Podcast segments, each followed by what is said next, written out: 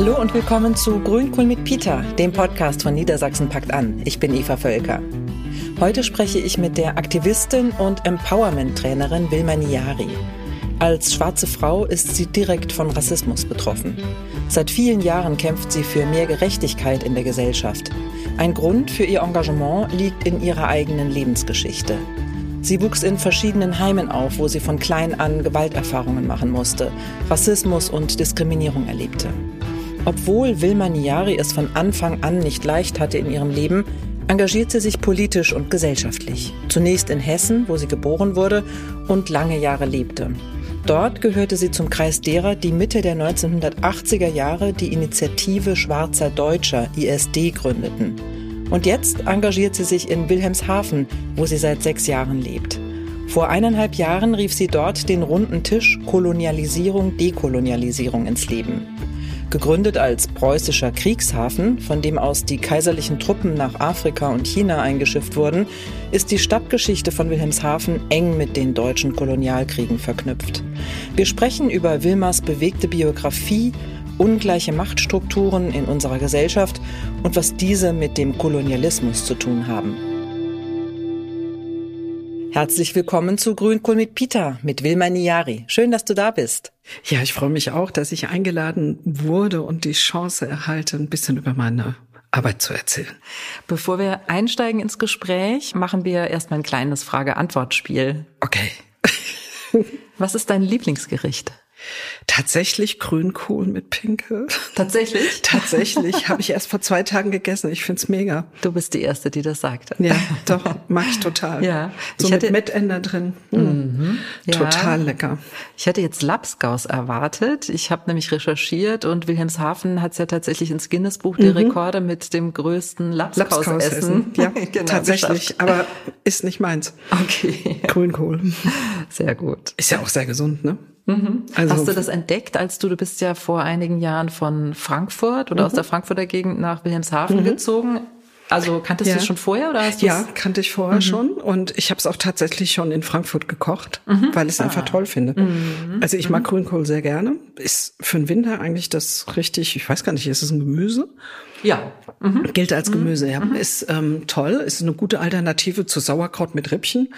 ähm, und ich mag es einfach. Es ist mega gesund und schmeckt mir immer. Was ist dein Lieblingswort? Oh wei. Äh, slow. Slow. Slow. Langsam. Langsam. Warum? weil ich einfach so, je älter man wird, ähm, so das Gefühl habe, dass wir ähm, uns selber beim Laufen überholen und äh, gar nicht mehr Zeit uns nehmen, über Dinge nachzudenken und äh, so ein bisschen zu entschleunigen. Und in Großstädten spürt man das extrem. Also das ist vielleicht auch einer der Gründe, warum ich von Frankfurt weggezogen bin, äh, nach Wilhelmshaven, ja. Was ist für dich das aktuelle Unwort? Oh. Mm, Das, also es gibt mehrere für mich, aber ich glaube, das Unwort schlechthin ist ähm, für mich Partizipation tatsächlich. Also Partizipation, ähm, Teilhabe, kann man auch Teilhabe, sagen, ja. Ja. Warum? Ähm, weil auch da immer jemand bestimmt, ab wann du teilhaben darfst. Und ähm, jetzt aus einer machtkritischen Perspektive, und ich schaue gerne machtkritisch, ähm, ist Teilhabe nicht für mich äh, das adäquate Wort für Gleichwertigkeit. Also wenn ich gleich auf mit jemand auf Augenhöhe mich bewege, dann ähm, brauche ich nicht jemand, der sagt, du darfst jetzt partizipieren. Also das äh, ist, ist irgendwie schräg für mich. Also zumindest im politischen Diskurs. Also ähm, das heißt, okay, im, im politischen Diskurs wäre Partizipation auf Augenhöhe ja eigentlich wünschenswert, aber du kritisierst, äh, dass es eben nicht auf Augenhöhe passiert, sondern einer aus einer Machtposition sagt, okay, du darfst jetzt hier mitmachen. Ja, ich glaube, wir steigen ja da schon voll ein. Ja. Ne? Ähm, sagen wir mal so, ähm, ähm, wenn jemand zu dir sagt, ähm, ich würde gerne, dass du dran teilhaben hast, dann ist das oft aus der Perspektive von der Mehrheitsgesellschaft. Jetzt lebe ich aber hier in Deutschland in einer weißen Mehrheitsgesellschaft, Dominanz Gesellschaft. Mhm. Und die Strukturen, die aufgebaut sind, egal wohin ich gucke, sind alle weiß orientiert mhm. und aus dieser Perspektive heraus auch entstanden. Und mhm. aus dieser Perspektive heraus ähm, hat man dann halt irgendwann gesagt, okay, wir hier, ihr da mhm. und ähm, folgedessen, wir finden es gut, wenn du integriert bist und mhm. äh, ja, da gehören halt einfach auch gleichwertige ähm, Positionen dazu und wenn das nicht da ist, dann kann man die Menschen auch nicht erreichen, glaube ich. Mhm. mhm. Okay. Lass uns zunächst über deine Biografie sprechen. Gerne die ähm, war ja von Anfang an durchaus bewegt, nach dem, mhm. was du mir schon erzählt hast und was ich so gelesen habe. Du bist ähm, das Kind einer ungarischen Romnia mhm. und eines schwarzen GI, ist das richtig? Eines, ja. Ja, mhm. ja. Du bist in Friedberg bei Frankfurt geboren. Nee, ich bin tatsächlich ein Frankfurter Mädel. Also okay, ein richtig Frankfurter wasch, Mädel. echtes ja. Frankfurter Mädel. Ja. Ich bin in der Uniklinik damals geboren. Okay. Also laut mhm. Geburtsurkunde tatsächlich in der Uniklinik mhm. Frankfurter okay. Main. Okay. Du bist aber nicht bei deinen Eltern groß geworden, mhm. sondern in einem Heim. Mhm. Wie ist es dazu gekommen? Also ich sag mal, ich bin ja Jahrgang 62 und ähm, ich glaube so 50 bis fast ähm, 65, Ende 60er war es üblich, dass Frauen, die sich mit schwarzen Männern eingelassen haben, dass man ihnen so eine Erziehungskompetenz abgesprochen hat. Und ähm, letztendlich viele äh, Kinder, die von sogenannten GIs, ich setze das jetzt unter Anführungsstrichelchen, weil ich finde das Wort ein bisschen schräg, ähm, diese Kinder hat man oft versucht zu separieren und auch die Mütter zu separieren. Und man hat oft den Müttern eine, ja, eine Erziehungsfähigkeit abgesprochen oder ähm, hat sie als minder bemittelt äh, bewertet und hat tatsächlich auch Zwangsadoptionen durchgeführt. Mhm. Ist bei mir auch in der Familie tatsächlich passiert mit meinem letztgeborenen Bruder. Mhm. Wie alt warst du, als du ins Heim Null. gekommen bist? Null. Oh. Mhm. Also, also, gleich, du wurdest mehr oder weniger deine Mutter dann gleich weggenommen. Ja, nein, so kann man es auch nicht sagen. Also mhm. Also es gab, ähm, das gibt's auch heute noch witzigerweise. Es gibt so Mütter und Mutter und Kindheime. Und in Frankfurt war es damals die Scheizwaldstraße. Und ähm, das heißt, meine Mutter hat mit mir dort zusammen leben können. Sie hat dort ein Zimmer bewohnt mit mir. Und wenn sie arbeiten war, dann hat tagsüber eine Krankenschwester gekommen äh, geschaut oder eine Erzieherin geschaut. Mhm. Aber auch da ist Gewalt vorgekommen. Ja, also mir ist als kleines Baby das Ohr abgeschlagen worden, das linke. Und äh, meine Mutter hat das gesehen und ähm, hat dann interveniert und ähm, ich bin dann quasi in die Uniklinik wieder äh, gekommen und der Professor, der mich damals operiert hat, der war vollkommen entsetzt und hat dann auch ähm, eine Anzeige gegen die Betreuerin da gemacht vor Ort. Und das sind Sachen, ähm, ja, früher war ja, sage ich mal, körperliche Züchtigung kein Verbrechen. Ne? Das ja. war Normalität. Mhm. Ja, ja. Mhm. Also ich bin auch mit Schlägen groß geworden und auch mit Züchtigungen. Mhm. Und wenn ich nachts nicht schlafen konnte, wurde ich unter die kalte Dusche gestellt. Das war ähm, mhm. Standard. Mhm. Ja. Ne? Aber das macht auch dann im Erwachsenenalter viel mit einem. Ähm, das, also ich habe das ganz gut aufarbeiten können, so für mhm. mich. Ähm, aber es dauert halt, bis man hinter gewissen Dingen schauen kann, auch mhm. ähm, die mit einem selber passiert ist äh, oder passiert sind. Und bis man die in Bezug setzen kann mhm. auch, ne? Und ich kann nur jedem empfehlen, sich mit der eigenen Biografie auseinanderzusetzen. Das schafft ähm, Resilienzen, das schafft ähm, viele Erkenntnisse und auch ein Fortkommen in, in der eigenen Persönlichkeitsentwicklung. Mhm. Ja, so. Wie ist es dann ähm, weitergegangen? Also war für dich das äh, Aufwachsen in einem Heim komplett äh, von Gewalt geprägt? Ähm, ich sehe dich jetzt hier vor mir als eine gestandene Frau mit einer tollen Ausstrahlung, sehr viel, sehr Danke. positiven Ausstrahlung. Ähm, man hat dich nicht brechen können. Also Nein, Gott sei Dank. Gott sei ja, Dank, ja. Es ja. gibt ja so einen schönen Spruch, der, das ist auch einer meiner Lieblingszitate. Manchmal muss ich was biegen, damit es nicht bricht. Das finde ich einfach so, wow. Ne? Mhm. Das ist, ähm, das ist so ein Spruch, der, der geht mir ans Herz.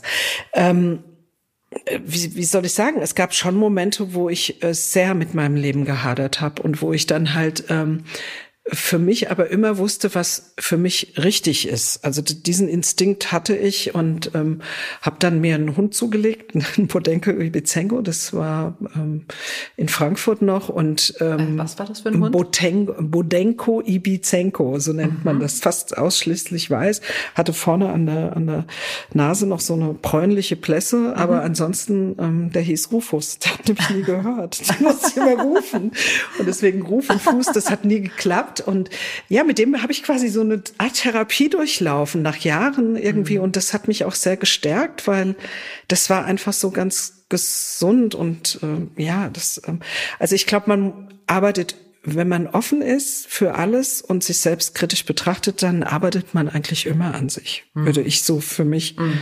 Sagen wollen. Mhm. Mit Hund, ohne Hund. Also das ist irgendwie doch. Ja. Mhm. Und ähm, jetzt, wenn wir doch nochmal zurückgehen äh, zu deiner Kindheit und Jugend, ähm, Hast du vielleicht ja auch außerhalb von diesen, von den Heimen oder den Heimen, in denen du groß geworden bist, ähm, Begegnungen gehabt mit Menschen, die dich gestärkt haben? Mhm. Auf jeden Fall. Also es gab auch im Kinderheim eine Erzieherin, mit der ich ganz tight war und die ich abgöttisch geliebt habe. Also so ist es nicht. Und es, ähm, ich, äh, für mich ähm, fand ich die Zeit jetzt auch im Kinderheim, weil vieles ist ja nicht bewusst oder vieles hat man nicht mehr in Erinnerung bewusst, ähm, fand ich die in dem Sinne auch gar nicht mal so schlecht, weil ich habe ganz viel gelernt das war wirklich viel Lernen, auch ähm, in großen Gesellschaften zurechtzukommen. Wir waren lauter Mädchen. Ich bin irgendwann nach äh, St. Gottfried, nach Ilbenstadt gekommen. Das ist in der Nähe von Friedberg, vielleicht daher durch die Biografie. Und ähm, ja, da habe ich ähm, im Internat vier Jahre gelebt und ähm, bei Nonnen und habe im Prinzip da ganz viel gelernt, auch über ähm, Katholizismus und äh, Religiosität und ähm, Alltag, das mit einleben, einfließen lassen und, und, und. Also das hat mich schon geprägt. Man äh, wurde da zu einem richtig ordentlichen Mädchen erzogen mit Stricken, Häkeln, Kochen, allem drum dran. Ich habe aber auch eine musische Ausbildung dort genossen. Ich durfte Trompete machen, ich durfte Schlagzeug spielen, ich durfte so mich ausprobieren. Und das fand ich überhaupt nicht schlecht. Und das war bei den Nonnen. Man staunt und denkt eigentlich gar nicht, dass das möglich ist. Aber es war möglich, tatsächlich. Es war möglich und das war auch was, was mir gut getan hat. Mhm. Wie haben jetzt all diese Erfahrungen, die du gemacht hast, ähm, ja als schwarzes Mädchen, schwarze Frau dann später, dein Verhältnis zur Mehrheitsgesellschaft geprägt? Also es fing schon im Kinderheim an, auch äh, während der Schulzeit, dass ich ähm, oft erleben musste, dass wenn ich, ähm, wenn irgendwas gefehlt hat in der Schule, ähm, oft gefragt worden bin, hier, äh, das warst du, ne? Ähm, ihr habt das geklaut, ne? Aus dem Kinderheim. Und ähm, also oft früher gab es tatsächlich noch so diese Züchtigung, dass man in der Ecke stehen musste in der Schule. In, mhm. in, und ich, ich weiß nicht, wie oft ich in der Schule in der Ecke stand. Ich kann es gar nicht mehr, ich weiß es nicht mehr. Es war verdammt viel und verdammt oft. Und ähm, jedes Mal, wenn irgendwas abhanden gekommen ist oder irgendwas nicht gut oder rund lief, dann waren wir es. Ich kann mich dran erinnern, dass ich oft von fremden Leuten betatscht worden bin, mhm. Ähm, meine Haare betatscht worden sind oft angesprochen worden bin, ähm, wo ich denn herkomme und hab, äh, als kleines Mädchen habe ich die Frage nicht verstanden. Mhm. Ich habe sie einfach nicht verstanden. Ja. Mhm. ja. Ich dachte, wie, was, wo soll ich denn herkommen? Mhm. so. Ja, ja. Mhm. So, ich war halt da. Mhm. ich, ja. ich war halt einfach da. Ja. Mhm. Und wenn du wenn du sagst, ähm, wir wurden oft äh, sozusagen beschuldigt, dann äh, wahrscheinlich noch andere äh, Kinder, die wie du aus dem Heim kamen. Richtig, also kann genau. ich mir vorstellen. Genau. Ja, mhm. ja, genau. Weil als Heimkind war man ja auch schon abbestempelt. Ja, da ja. war genau. Mhm. Man war äh, ja markiert quasi als mhm. Heimkind. Ja. Mhm. genau. Und also mit dem Heim verbindet man ja auch ganz viele, auch jetzt noch immer noch so ganz viele negative Aspekte auch. Ne? Das sind Menschen, die es nicht schaffen, die irgendwie scheitern, die viele Brüche im Lebenslauf haben, Lebensbiografie und und und. Nein, aber es gibt auch Biografien, die zwar Brüche haben, aber trotzdem richtig äh, klasse geradeaus laufen. Mhm. also, um es mal so zu sagen. Hast du dich äh, nach Familie gesehnt mal? Ähm, Jein. Also ich glaube, wenn man wenn man es nicht so richtig kennt, weiß man auch nicht, was es ist. Mhm. Mhm. So, ne? Und dann kann man es auch so in der Form nicht vermissen. Also was ich vermisst habe, war Fürsorge. Also wirklich tatsächlich ähm, haptische mhm. Umarmungen, mhm. ähm, ne? so dieses äh, tatsächlich dieses Touchen, dieses Fühlen, dieses mhm. ne, gedrückt werden ja. und ähm, ähm, was, was halt auch immer negativ ist. Und das sind dann Sachen, die wirken dann auch bis ins Erwachsenenalter rein. Wenn man nie lernt, mit Geld umzugehen, wenn man nie gewisse Dinge lernt, mhm. dann ist das ganz schwer, sich das im, im Alter äh, in, mhm. anzueignen. Ne? Mhm. Also das, das sind auch Sachen, die mich heute immer noch mal so ein bisschen, mhm. ne? so. Mhm. Das Leben ist eine Baustelle. also, ja. ja. Ähm, und wie, also sich dessen bewusst zu werden, du hast auch gesagt, du hast dich sehr bewusst auch damit auseinandergesetzt, mit seiner, mit deiner Kindheit, mit den Gewalterfahrungen, die du gemacht hast. Ähm, wann hat es bei dir eingesetzt? Also so ein Bewusstsein, äh, also das Bewusstsein hat mhm. eingesetzt, als ich ähm, aus St. Gottfried rausflog. Also ich bin tatsächlich aus dem Kinderheim rausgeflogen in den Ende der 70er, äh, nee, Anfang der 70er war es. Ich glaube 70, 72 war es. warst du ja noch lange nicht volljährig. Äh, da war ich noch lange nicht mhm. volljährig. Nein, da bin ich rausgeflogen, mhm. weil mein Kleiderschrank gebrannt hat. Oh. Und ich konnte mir das überhaupt nicht erklären, weil ich bin ein totaler Kleidernerd. Das muss ich tatsächlich so sagen, weil ich musste früher als Kind immer ähm, die Kleider der anderen auftragen. Und ähm, ich habe dann, also als ich dann in St. Gottfried war, habe ich gelernt, mit einer Nähmaschine zu nähen und habe mir dann angefangen, so meine ersten äh, Kleider zu nähen. Und dann brannten die auch noch ab. Und das war für mich ein totaler Schock. Und dann habe ich so das erste Mal auch so richtig böse, konkurrierende Situationen erlebt, also unter Mädchen, also die wirklich richtig fies waren. Und eine hat mich tatsächlich dann denunziert und daraufhin bin ich rausgeflogen. Also denunziert im Sinne von, äh, sie hat gesagt, selber, du warst, obwohl ich, du ja. das nicht getan ja, hast. Ja, ja. genau. Mhm. Und ich, ich war fassungslos, ich war auch noch ein bisschen zynisch und konnte das so gar nicht. Mhm. Dachte, ach, die spinnen doch, ne? Mhm. So. Wie ging das dann weiter? Ja, ich bin rausgeflogen. Also ich bin dann tatsächlich wieder zurück nach Frankfurt mhm. ähm, gebracht worden. Mhm. Und dann kam ich tatsächlich in so eine Mädchenbleibe rein, mhm. wo so gefallene Mädchen waren. Also mhm. tatsächlich Mädchen, die schon früh mit Drogen Kontakt hatten, mit Alkohol Kontakt hatten, die auf den Strich gegangen sind, die äh, in den el elterlichen äh, vier Wänden Gewalterlebnisse hatten und, und, und. Also mhm. das war eine Welt, die war mir total fremd. Mhm. Und du warst selbst dann auch erst 12, 13, wie mhm. du gesagt hast, ja. Mhm. Also ja. noch ein Kind und, eigentlich. Und dann ja. gab es ein paar Erzieher. Also ich bin dann immer zu Hause geblieben, ich bin mhm. gar nicht weg. Mhm. Also ich bin dann dort geblieben und dann haben die mich immer mitgenommen. Mhm. Und haben gesagt, komm, wir, mal, wir nehmen dich mal mit am Wochenende oder bist jetzt mhm. mal bei uns in der Familie und so. Und das habe ich auch schon erlebt. Also so und ähm, das hat mich die dann, Erzieherinnen und Erzieher haben dich die Erzieher haben ah, ja. Gemacht, ja, ja. Okay. Damit mhm. ich nicht immer so alleine bin, ne? weil ich ähm, ja. wirklich sehr isoliert war. Aber ich kam mit dem Alleinsein sehr gut zurecht. Also das war jetzt nicht, dass ich jetzt äh, das als schlimm empfunden habe. Es war für mich eher befremdend, mhm. junge Mädchen zu sehen, die äh, voller Drogen waren, die äh, mhm. nicht mehr gerade ausgucken konnten. Also das hat mich eher Mhm. schockiert, mhm. würde ich sagen. So. Mhm. Ja, aber das war eine gute Zeit, weil ich da ganz viel gelernt habe. Ich habe mhm. ähm, ich habe gelernt, was Pizza ist. Ich habe einen Griechen kennengelernt.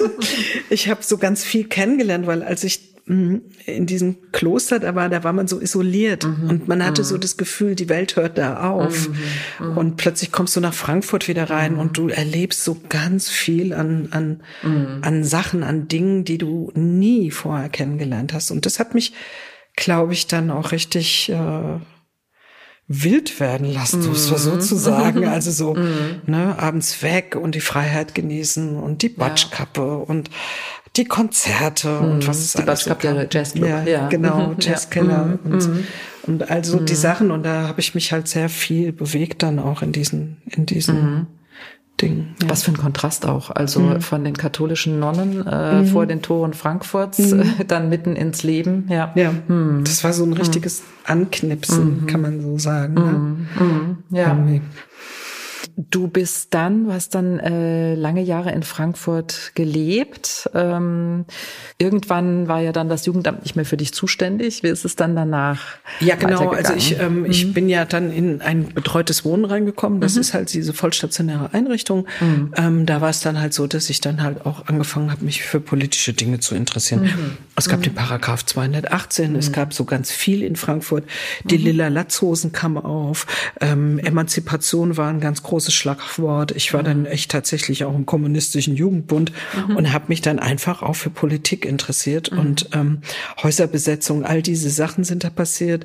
Aus dieser Intention heraus ähm, habe ich dann ähm, versucht, irgendwo meinen Weg zu finden und mhm. bin dann aber auch wieder in der Kunst gelandet dann mhm. plötzlich. Ich habe dann sehr lange Theater gemacht, habe äh, sehr lange auch da mich bewegt im, im Bereich Theater, Film, Fernsehen und dann irgendwann habe ich ähm, gemerkt, das ist auch nicht, weil dann wurde ich schwanger mit 24. Dann war erstmal der Fokus als alleinerziehende Mutter erstmal auf, auf äh, die Erziehung des Kindes. Und da mhm. habe ich auch wirklich nochmal so ganz heftig mitbekommen, wie, wie diskriminierend vor allen Dingen auch die Gesellschaft gegenüber alleinerziehenden Eltern ist. Ne? Mhm. Das war also ähm, das war richtig krass. Mhm. Und ich habe dann auch ähm, versucht, meiner Tochter so eine Heimat auch zu geben. Mhm. Mhm. Und ähm, dann ähm, wurden ja in den 80er Jahren äh, in Rhein-Main und ich war eines der Gründungsmitglieder, wurde ja die ISD mhm. gegründet. Mhm.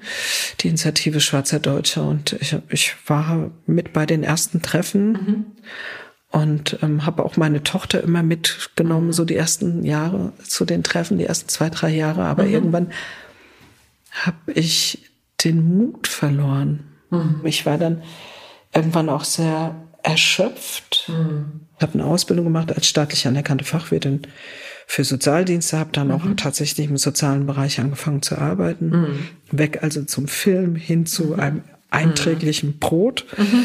weil das war mir wichtig. Also mhm. tatsächlich, ich ähm, habe dann wirklich auch Sicherheit gebraucht, mhm. mhm. so ne. Ja. Und ähm, habe dann die Ausbildung absolviert, habe meine Fotografien gemacht, habe meine Musik gemacht und habe versucht einfach ein, ein bürgerliches Leben zu leben oder ein einigermaßen bürgerliches Leben, aber das war eigentlich nie möglich. Und ich habe oft so das Gefühl gehabt, dass viele ähm, schwarze Menschen, die auch hier aufgewachsen sind, die, dass die nicht gehört wurden mhm, und ja. von daher immer so ein Bedürfnis haben, gesehen und gehört zu werden. Mhm. Und man findet sie ja auch, sie sind ja oft verortet, weil man ihnen das auch stereotypmäßig eintrichtert, ab klein auf, ihr habt Musik im Blut, ihr könnt das mhm. gut, ne, so. Mhm. Diese Dinge passieren ja auch und tatsächlich irgendwann fängst du an, das auch zu glauben, mhm. dass dem so ist, mhm. ne, mhm. dann äh, guckst du gar nicht nach anderen Bereichen und orientierst dich gar nicht, was weiß ich, Nat Naturwissenschaften oder sonst noch was, ne, das sind dann so Bereiche, die anderen vorbehalten sind, Rechtsanwalt, Ärzte, ja. Mama Musik, ne, das ist Okay. Ne? Ja. Du hast gesagt, du bist auch äh, jetzt so im künstlerischen Bereich tätig als, ähm, als Fotografin. Hat das auch was damit zu tun, dass du nicht das Gefühl hattest, dass dir andere Türen auch offen stehen? Nein, ich will Ergebnisse. Also für mich ist es so, dass ich wirklich tatsächlich Ergebnisse will. Mhm. Und ähm, Fotografien jetzt mit dem digitalisierten Prozessen kann man das ganz schnell. Ich habe zwar mhm. wirklich gelernt, wie man richtig Fotos entwickelt und mhm. und, und also mhm. richtig so mit mhm. den Bildern und, und so. Mhm. Und ähm, mittlerweile finde ich das total spannend und meine Tochter hat immer so gesagt, Mutti, was willst du denn mit dem Handy? Das schaffst du doch nicht. Nimm mhm. doch sowas Einfaches und so. Und ich habe da, glaube ich, 2008 angefangen mit hm, nee, 2003 sogar, mhm. ähm, dass ich halt während der Spaziergänge mit meinem Hund angefangen mhm. habe zu fotografieren. Mhm. Dinge, die ich gesehen habe, die mhm. ich schön fand, die mich mhm. äh, berührt haben, mhm. äh, zu fotografieren. Und dann habe ich äh, mir irgendwie das angeeignet, das wirklich so nah ran zu zoomen und so Mikro- und Makroaufnahmen zu machen und ähm, fand es dann unheimlich spannend, die wirklich tatsächlich zu vergrößern. So ein Meter auf 75 Zentimeter sind die meisten mhm. jetzt. Mhm. Ja. Und damit mache ich meine Ausstellungen, mhm. damit. Ähm, das heißt, du bist eine frühe Handy aus, äh, eine, eine ja. frühe Handy-Fotografin. Ja, kann man ja. tatsächlich so sagen. Ich mhm. glaube, ich war mit mhm. einer der ersten oder mhm. eine der ersten, die tatsächlich diese Form der Ausstellung und auch diese Form der ähm, Bilder gemacht hat. Mhm. Ja, würde ich mhm. doch schon sagen. Ja, mhm. ja. Ich hatte dann mehrere Ausstellungen in Frankfurt, unter anderem mhm. halt auch im Naturmuseum Senckenberg, mhm. was so mein mhm. größtes Highlight war, bevor ich, nee, da war ich dann auch schon in Niedersachsen. Ah ja, okay. Da war ich schon aus Niedersachsen, dann habe ich endlich die Ausstellung da machen können. Okay. Das war total toll. Ja. Und, ähm, du bist dann, äh, hast du gerade erwähnt, aus Frankfurt dann äh, nach vielen Jahren weg, nach Niedersachsen, genau. nach Wilhelmshaven ja. gezogen, Wilma in Wilhelmshaven. Ja, mein Enkel sagt immer, Omas Wilhelmshaven. das ist schön. Du ähm, hast dort den runden Tisch zur Dekolonialisierung von Wilhelmshaven gegründet. Mhm. Du hast dein politisches Engagement mitgenommen sozusagen aus Frankfurt nach Wilhelmshaven. Ja, wie bist du aber jetzt konkret auf dieses Thema Dekolonialisierung gestoßen? Also man überlegt, äh, also man überlegt ja einfach, ähm, was ist eigentlich Rassismus oder was ist Diskriminierung? So und dann setzt man sich mit verschiedenen Formen des, ähm, der Diskriminierung auseinander, wie Mobbing zum Beispiel. Ich habe also ein Projekt auch begleitet, noch damals in Frankfurt, wo es um Mobbing ging, Fortbildung, Zertifikat gemacht. Und dann habe ich mir immer so die Strukturen angeguckt und musste feststellen, dass alle Formen der Diskriminierung letztendlich immer viel mit Macht zu tun haben. Mhm. Und ähm, diese Macht zu teilen, fällt nicht jedem leicht auch innerhalb einer Parteistruktur. Mhm. Und dann guckt man natürlich, wo kommt denn das eigentlich her? Mhm. Wo kommt denn so, warum ist das so in der DNA gemeißelt der mhm. Menschen, ne? so mhm. machtvoll zu sein? Und dann findet man ganz schnell Parallelen im Kolonialismus. Mhm.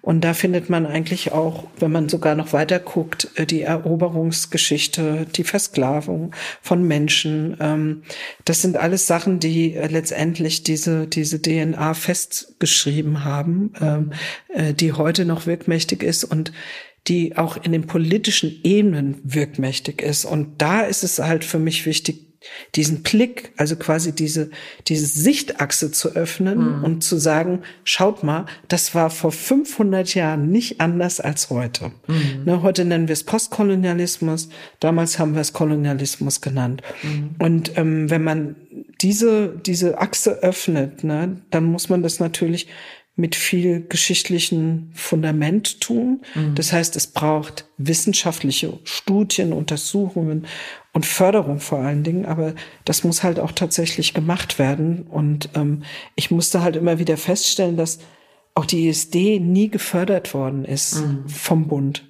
Die Initiative Schweizer die Deutsche. Initiative Schweizer mhm. Deutsche, obwohl mhm.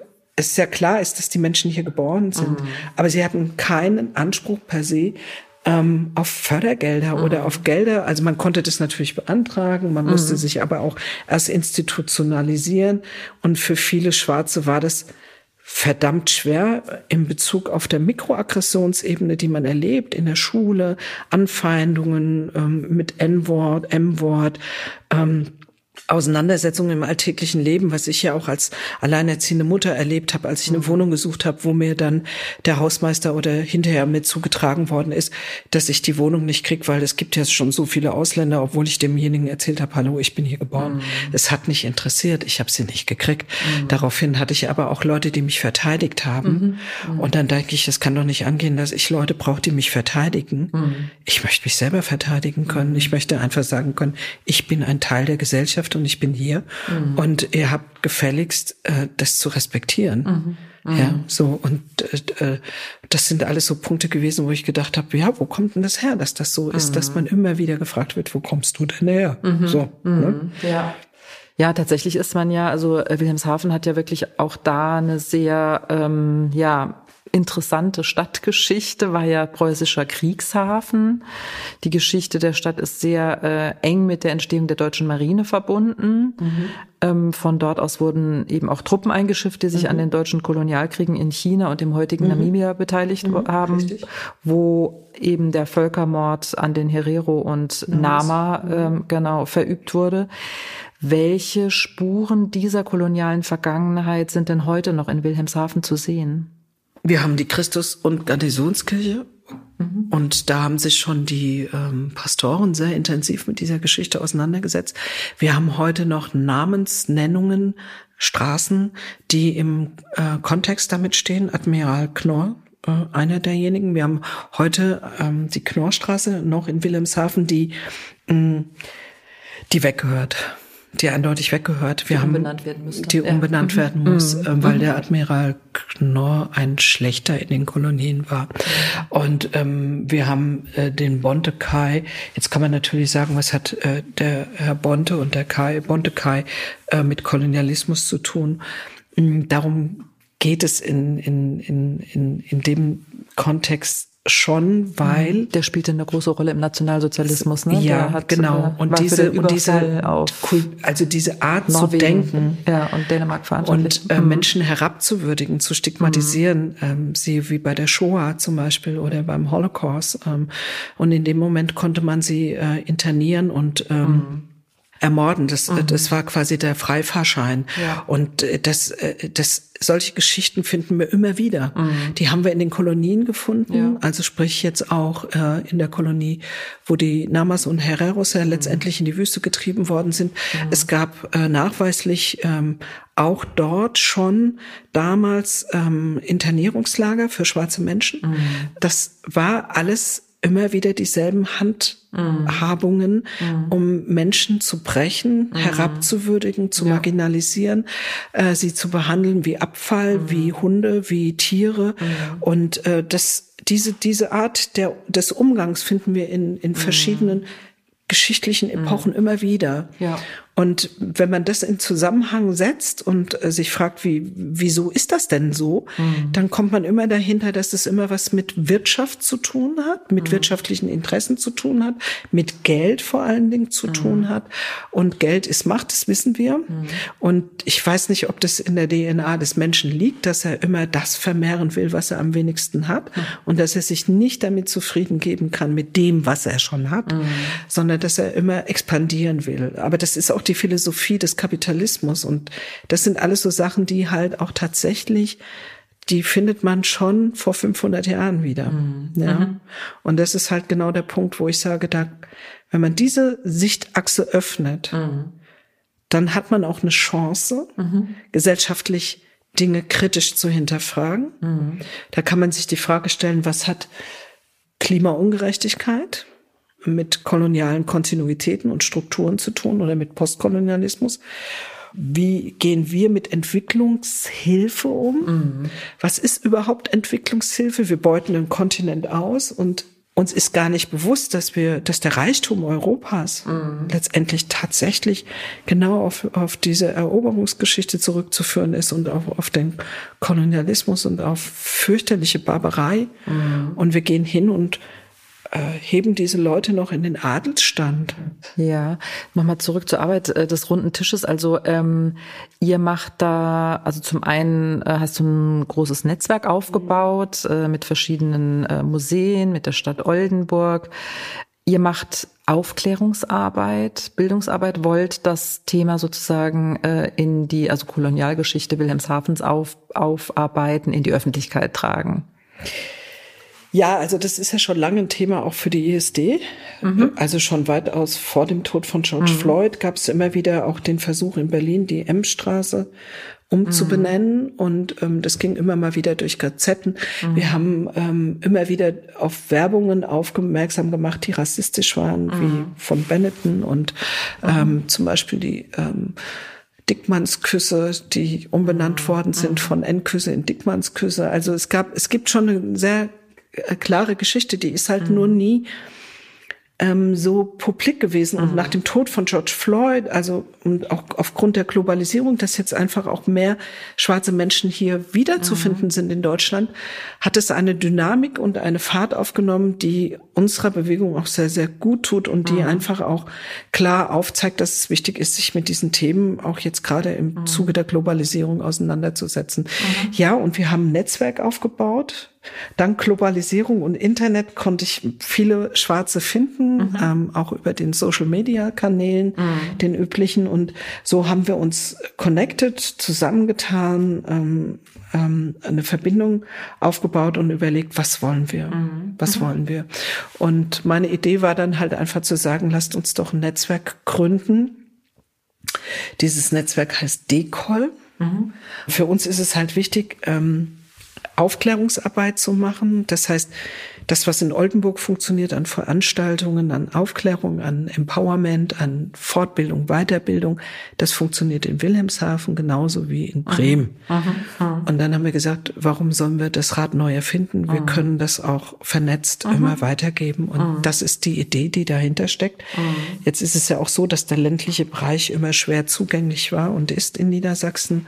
Aber auch da gibt es viele Schwarze, die wirklich im ländlichen Gebiet wohnen, die regelmäßig auf mich zukommen, die Rassismuserfahrungen machen in Kindergärten, in Schulen, die Eltern genauso wie die Kinder und ähm, die einfach auch Anlaufstellen brauchen, und zwar unabhängige Anlaufstellen. Mhm. Und die gibt es noch zu wenig. Mhm. Okay, also äh, das heißt, DICOL ist äh, ein Netzwerk, das für BIPOX sozusagen von BIPOX für BIPOX geschaffen wird. Ähm, bekommt ihr auch Rückmeldungen oder vernetzt ihr euch auch sozusagen mit der Mehrheitsgesellschaft oder wie werdet ihr wahrgenommen? Das ist ja auch der mhm. Versuch mit den ähm, mit den Initiativen. Also mhm. wir haben ja, ich habe den runden Tisch ja ins Leben gerufen, um genau mit der Zivilgesellschaft und auch mit Institutionen einen Diskurs einzugehen mhm. und das zu hinterfragen, was mhm. war denn da? Und mhm.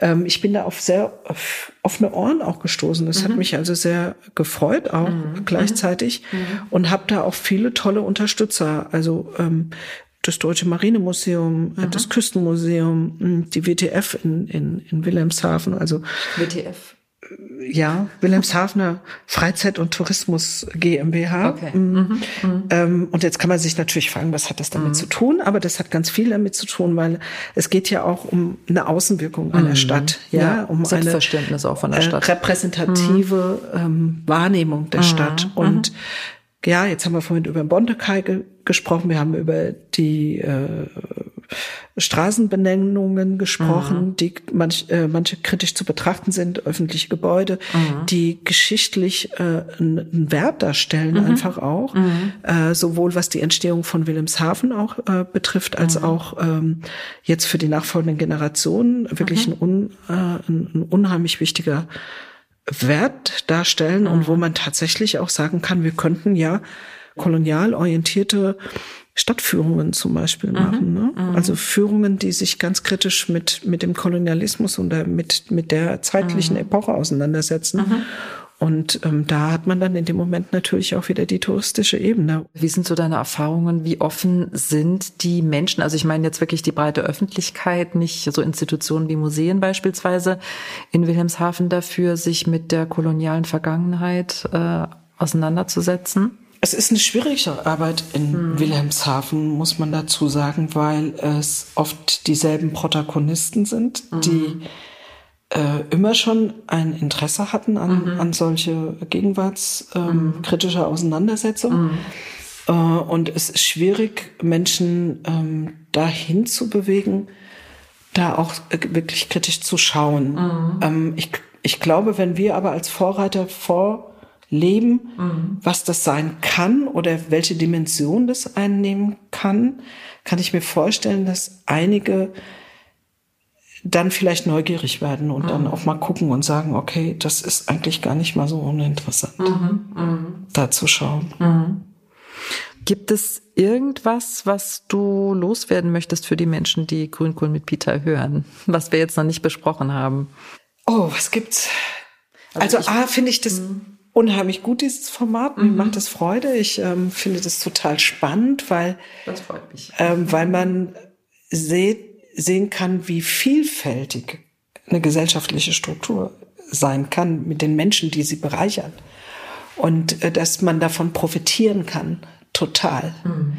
Ja, dass äh, viele Menschen viele Ideen haben können, gute Ideen haben können, die man umsetzen kann. Und äh, das ist genau der Punkt von Pluralität und Diversität.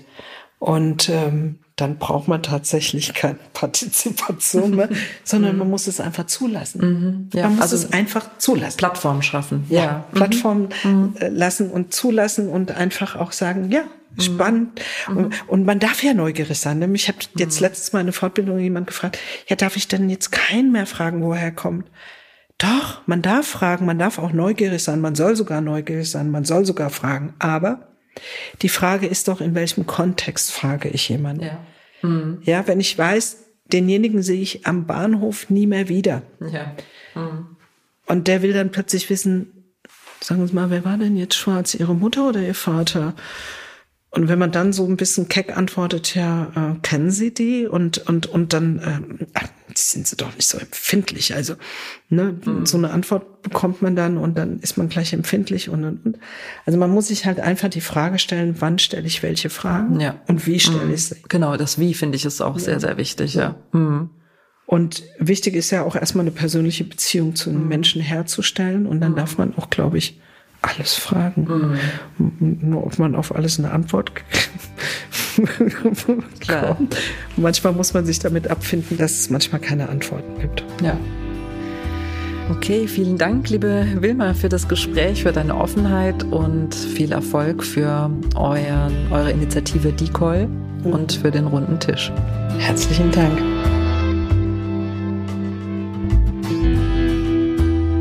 Das war das Gespräch mit Wilma Niari.